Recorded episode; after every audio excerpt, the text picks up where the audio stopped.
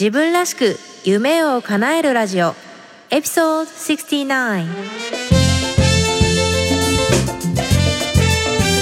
こんにちは。サンディエゴメイコと中村真由子です。大学生の時に外国政府観光局の唯一のスタッフに採用され日本事務所の立ち上げに携わり韓流ブームの火付け役として日韓を飛び回り30代を手前にアメリカに単身移住。大好きなサンディエゴとメキシコを股にかけてお仕事しながらオンラインビジネスを立ち上げたり大学で講義をしたりと理想のライフスタイルを形にしてきました。プライベートでは台湾人の夫と結婚し働く母として海外での子育てに奮闘しています。ポッドキャスト自分らしく夢を叶えるラジオはそんな私メイが理想のライフスタイルを実現したいリスナーのあなたを応援する番組です。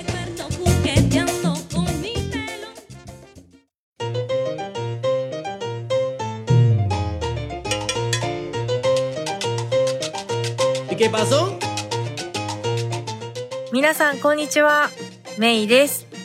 えー、この番組自分らしく夢を叶えるラジオは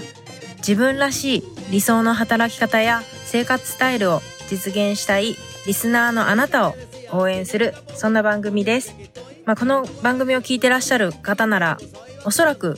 まあ、今あるというわけではなくても、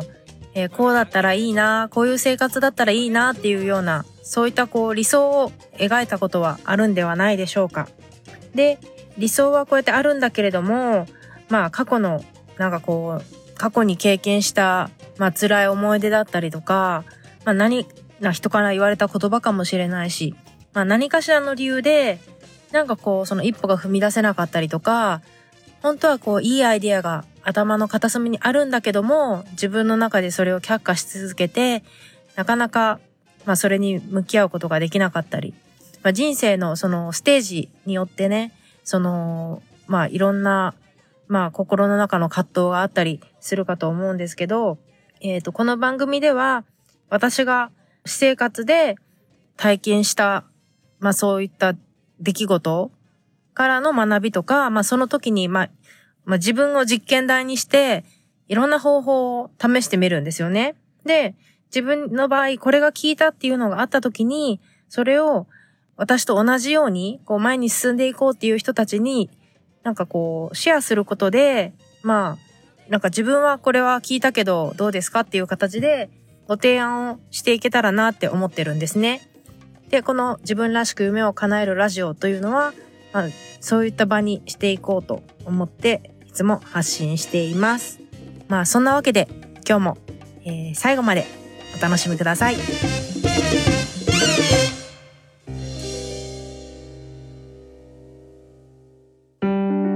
自分らしく夢を叶える。はい。というわけで、今日は、えー、魔法の言葉というのをテーマにちょっとお話ししてみようと思います。で魔法の言葉っていうタイトルがついた本とかも結構日本では書店で並んでるかと思うんですけど、まあ要するに魔法の言葉っていうのは、まあそれを唱えることで、こうパッとね、気分が明るくなったりとか、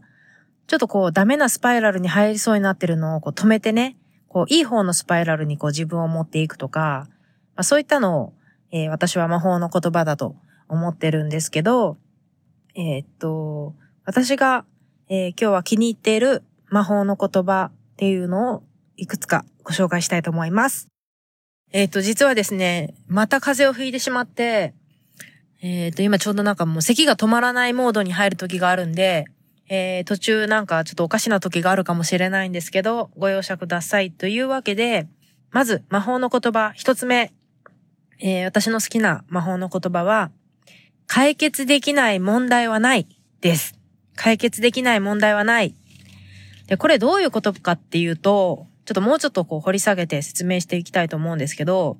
こう私たちって問題とか悩みにこうぶつかるじゃないですか。たらそれで悩みますよね。で、だけど、本当は、その、悩みとか問題っていうのは、答えとセットになってるそうなんですね。で、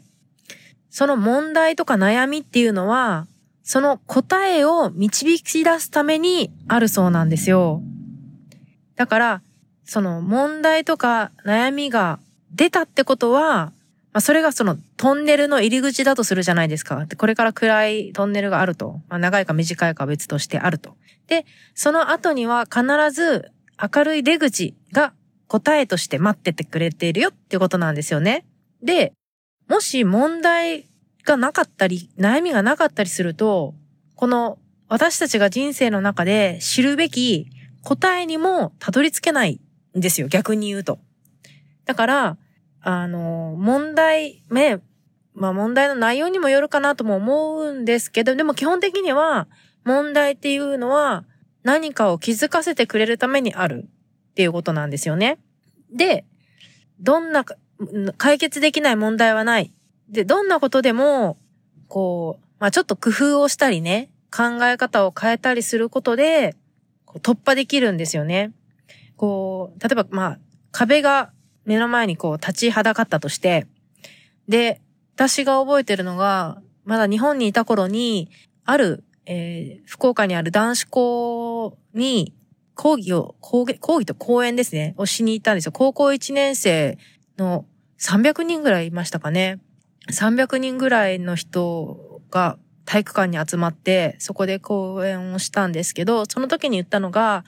まあ、これからその壁っていうのは出てくるけど、その壁っていうのは、まあ、壁を乗り越えるっていう表現があるから、壁を乗り越えないといけないって思うかもしれないけど、壁、もしかすると、その壁ってずっと続いてるわけじゃなくて、横にこう歩いていったらスッとその向こうに行けちゃうようになってるかもしれないし、あるいは、こう壁を登れないんだったら、壁に穴開けちゃえばいいよねっていう話をしたんですよね。で、また別のとこで最近聞いたのは、目の前に壁が立ちはだかったとして、実はその壁には扉と鍵がついてるから、その鍵を見つけて、開ければその扉が開いて壁の向こう側に行けるんだよっていうようなことを言ってたんですね。だから、本当その問題解決っていうのは、本当にクリエイティビティが、あの、発揮する、発揮できる場所だなと思ってるんです。で、まあ問題、ね、こう悩んじゃうけど、ね、その場に、ね、出くわしたら、いざその立場になると悩んじゃうんですけど、解決できない問題はないっていうことを自分に言い聞かせることで、何か解決方法があるはずだ。こうしたらどうだろうああしたらどうだろうって、とか、この問題とか悩みを介して、自分はどんな答えを得ようとしているのかなとか、どんな学びを得ようとしているのかなっていうのを考える。なんかそんなきっかけでもあるのかなって思ってます。まあ、そんなわけで、えー、私の大好きな魔法の言葉そのうちは解決できない問題はないです。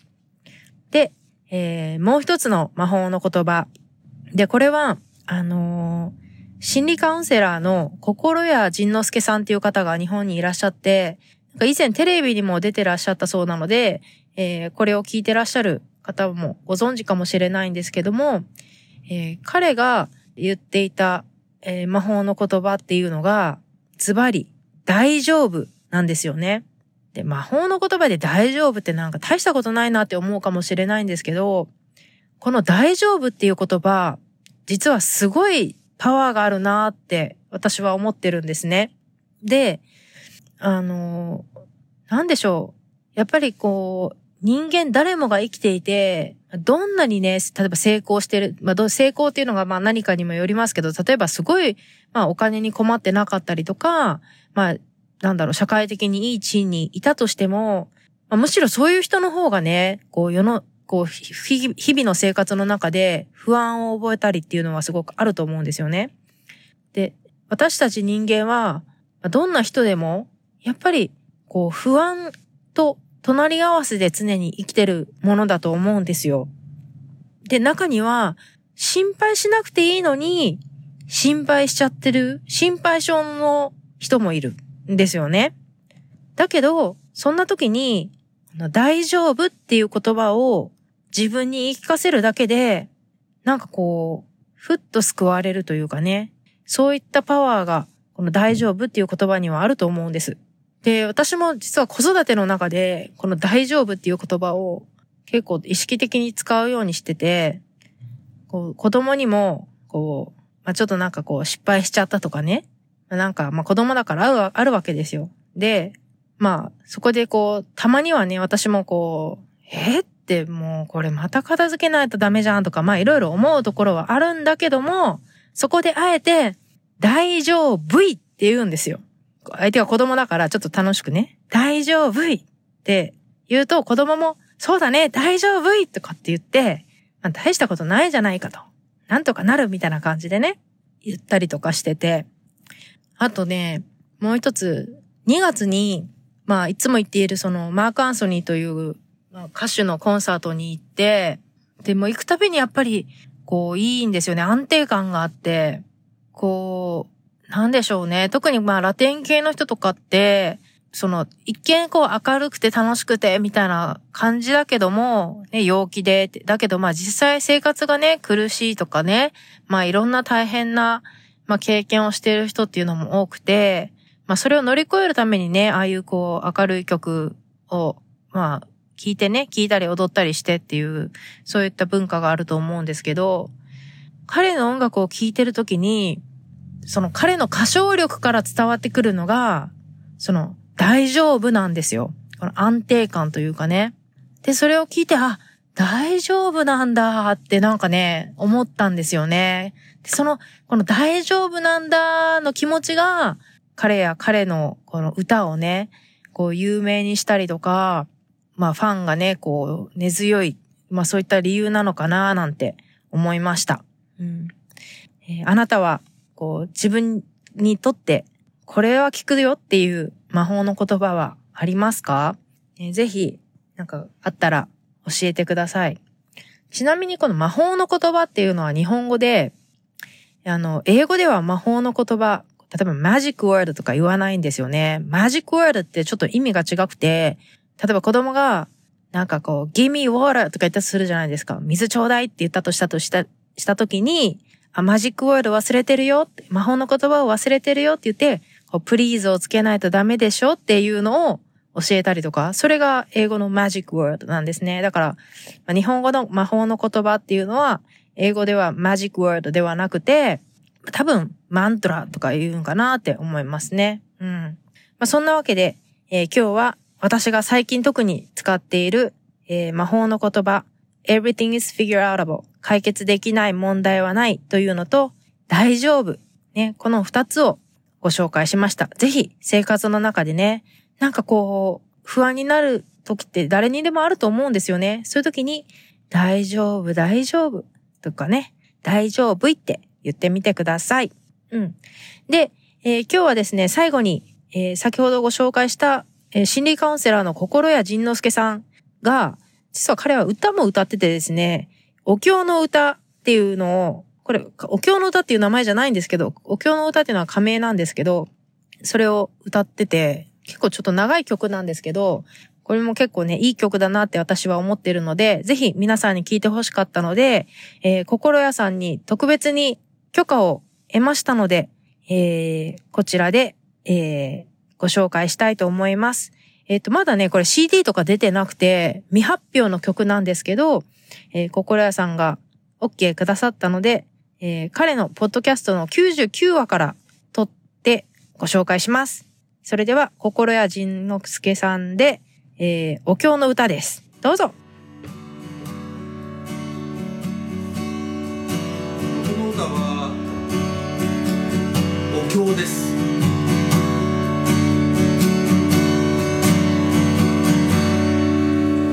夫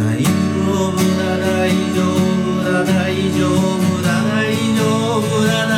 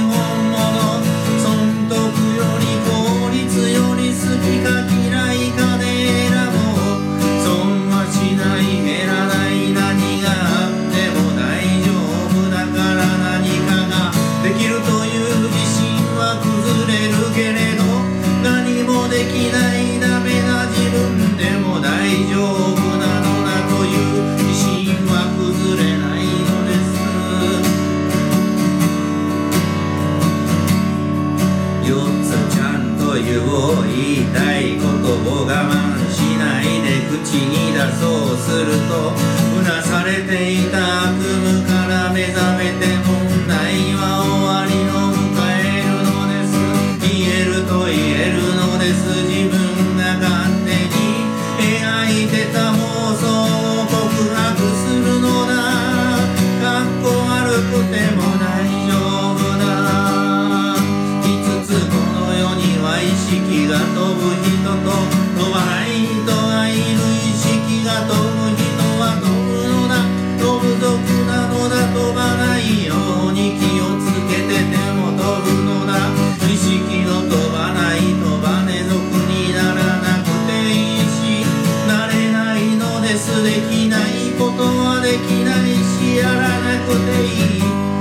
生き物だから自分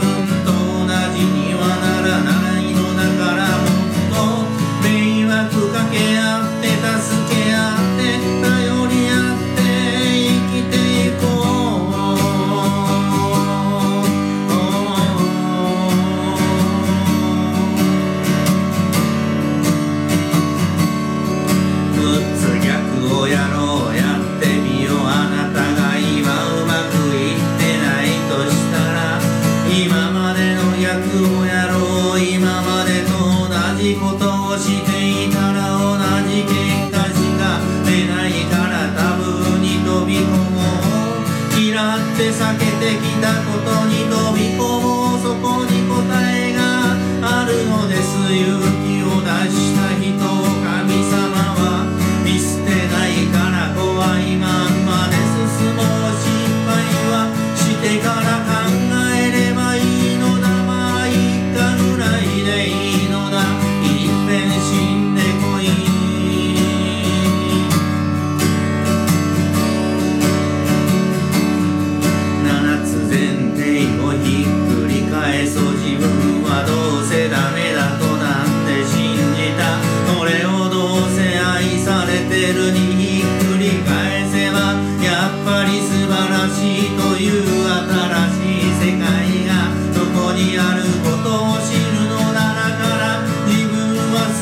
しそう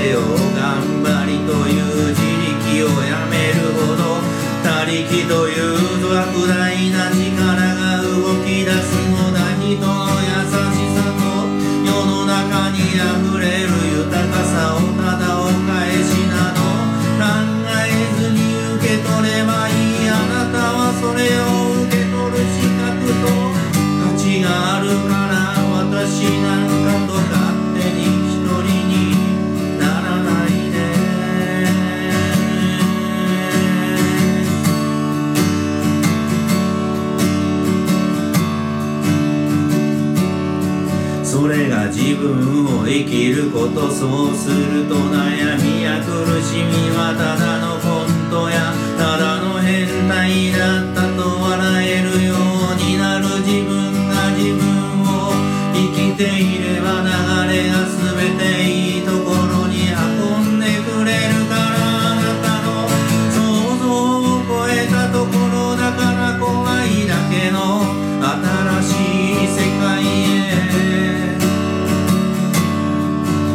してあなたは僕に出会ったのだからもう大丈夫。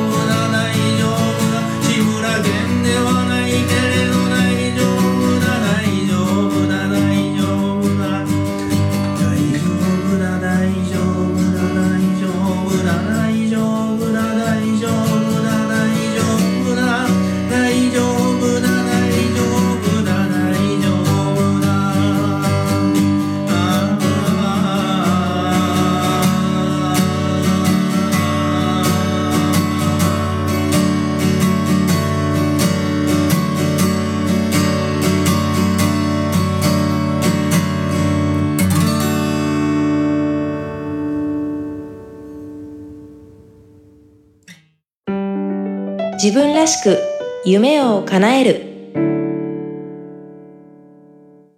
今日の番組いかがでしたか？